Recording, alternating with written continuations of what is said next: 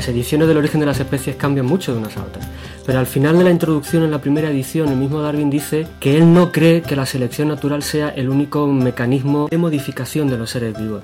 En otras palabras, no cree que sea el único mecanismo evolutivo. Y justamente en lo que está trabajando toda la gente que hace evolución en las últimas décadas es en otros mecanismos evolutivos, eh, quizá el más importante de los cuales sean los cambios que ocurren durante el desarrollo embrionario, los cambios en la ontogenia. El 15 de febrero de 1809 nació Charles Darwin. En 1859, 23 años después de terminar su periplo de 5 años a bordo del Beagle y más de 20 años después de concebir la teoría de la evolución, publicó El origen de las especies. Esta obra no fue la primera en intentar buscar la causa de las diferencias y variabilidad de los seres vivos, pero sí, junto con la propuesta de Russell Wallace, la primera en tratarlo con rigor científico. Lo importante del origen de las especies, aparte de que conceptualmente propone que los seres vivos descendemos unos de otros y no estamos creados independientemente por ningún creador, Darwin era lo bastante inteligente para saber que necesitaba proponer un mecanismo a través del cual se consiguiera este cambio. Y este mecanismo evolutivo, que es el que en, la obra del origen de las especies va eh, consiguiendo el cambio morfológico y cambio de unas especies en otras, es la selección natural. ¿Qué es exactamente la selección natural? Darwin en el origen de las especies explica la selección natural quizá en términos de supervivencia, que es lo que ha quedado más en el subconsciente colectivo, pero la selección natural implica no solo supervivencia al individuo, sino que ese individuo se reproduce más, por lo tanto sus caracteres pasan más a la descendencia. Es decir, que la selección natural, simplificada al máximo, es un mecanismo de reproducción diferencial. Se reproducen más ciertos individuos con ciertos rasgos morfológicos que son más eficaces en ese medio ambiente, en unas condiciones determinadas, en un momento adecuado, que rasgos morfológicos distintos en otros individuos. Es decir, selección natural es reproducción diferencial.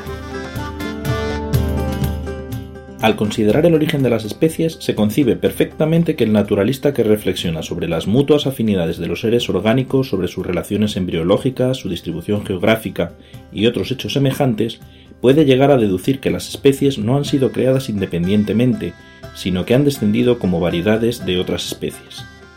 Charles Darwin, El origen de las especies.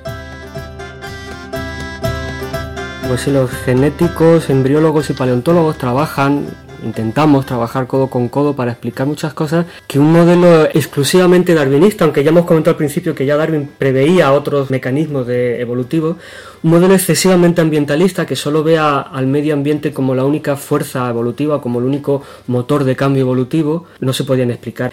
Esto además es algo que utilizan mucho los creacionistas cuando se disfrazan de disciplina científica e intentan criticar a la teoría de la evolución, critican exclusivamente el darwinismo, sin darse cuenta de que en evolución, como estamos viendo, hay muchas otras cosas.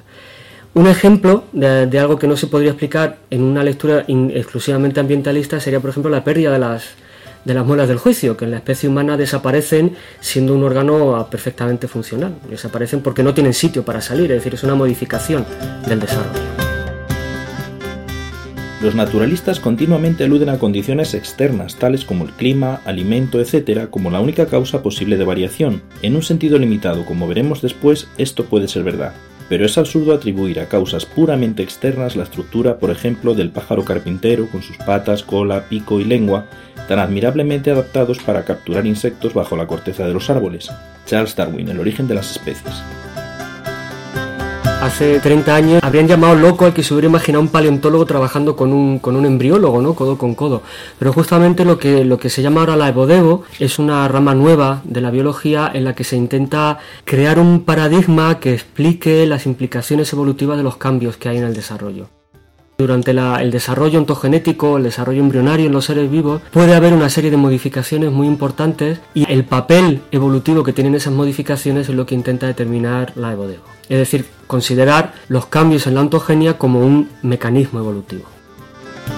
La Evodevo está íntimamente relacionada con el internalismo. El internalismo es una corriente que surge sobre todo a partir de los años 70 por un trabajo de Seilager. Es una interpretación de los factores evolutivos que son inherentes a los propios seres vivos, es decir, que no están directamente relacionados con el medio ambiente, como es la herencia, es decir, eh, en, un ser vivo va a ser lo que hereda de sus antepasados. Y yo en, clase siempre les cuento la chorrada de que no se preocupen mis estudiantes que sus hijos no van a tener dos valvas porque no está en el plan corporal de los, de los vertebrados tener dos valvas. Es decir, todo lo que se forma en un desarrollo ontogenético es lo que está heredado de los antepasados. Eso es una limitación interna.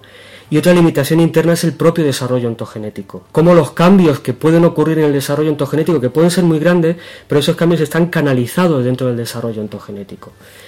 Y además cambios muy simples, y aquí es donde enlaza la Evodevo, estos cambios muy simples en el control del desarrollo, en el control del crecimiento, pueden llevar a cambios, a cambios morfológicos muy grandes. Eh, por ejemplo, si te imaginamos que el, crecimiento del miembro de un, pequeño mamífero primitivo eh, es, tal que los dedos siguen creciendo, se siguen alargando durante más tiempo, simplemente aumentando el tiempo de alargamiento de esos dedos, llegas a tener el esqueleto del ala de un murciélago, por ejemplo. Es decir, que cambios mínimos en el control génico del desarrollo implican o pueden implicar cambios morfológicos muy grandes y por lo tanto cambios funcionales también muy grandes. Y es en lo que están, ¿no? la gente que trabaja en EvoDevo lo que está haciendo son modelos experimentales que expliquen cómo estos cambios se heredan, es decir, este mecanismo de control génico, que obviamente son parte del genoma, se canalizan en un sentido determinado u otro a lo largo del desarrollo embrionario entre una generación y otra a través de la relación funcional con el medio ambiente. Además, estoy convencido de que la selección natural ha sido el medio más importante, pero no el único, de modificación. Charles Darwin, El origen de las especies. A Darwin durante mucho tiempo se le ha malinterpretado en el sentido que se han hecho excesivas asunciones. La evolución no es algo eh, exclusivamente direccional, no tiene una dirección neta marcada. El, medio ambiente actúa como un filtro que está actuando constantemente y los cambios evolutivos son unos cambios pues, en, en zigzag, ramificados y sin ninguna direccionalidad. Eh, algunas otras eh, no existe una finalidad, es decir, los seres vivos no somos conscientes biológicamente de que necesitamos ciertas modificaciones para realizar ciertas funciones. Es decir, hay una variabilidad morfológica que es el, yo creo que es el principal motor evolutivo y esta variabilidad morfológica abre un abanico de posibilidades y entonces el medio ambiente canaliza un poco esas posibilidades. Pero realmente no hay una, no hay una finalidad en la evolución. No hay tampoco aunque parezca un poco contradictorio al principio, un poco paradójico, no implica necesariamente un aumento de complejidad. Aunque ha existido históricamente, ha, estado aumentando de manera casi continua la, complejidad de los seres vivos, eh, pues está bien claro que los seres vivos más simples, como los virus y las bacterias, siguen, no solo siguen existiendo, sino que son piezas fundamentales en cualquier ecosistema. Pero es que además de eso hay muchos procesos evolutivos que no son aumentos en la complejidad, sino simplificaciones. Y uno de ellos, por ejemplo, es el de la evolución del cráneo en los vertebrados. En los peces el cráneo es mucho más complejo, tiene más de 200 huesos y el proceso evolutivo del cráneo en los vertebrados ha sido una simplificación, una reducción progresiva en el número de huesos que tenemos.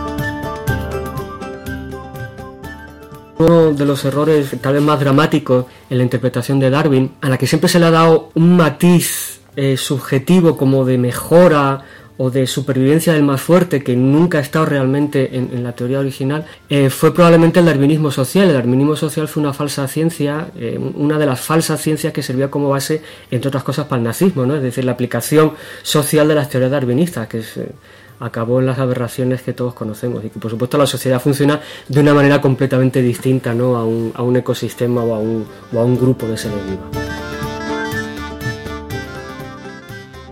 El doctor Francisco José Pollato Ariza, profesor de paleontología en el Departamento de Biología de la Universidad Autónoma de Madrid, nos ha guiado en este breve paseo por la teoría de la evolución a partir de la obra de Darwin.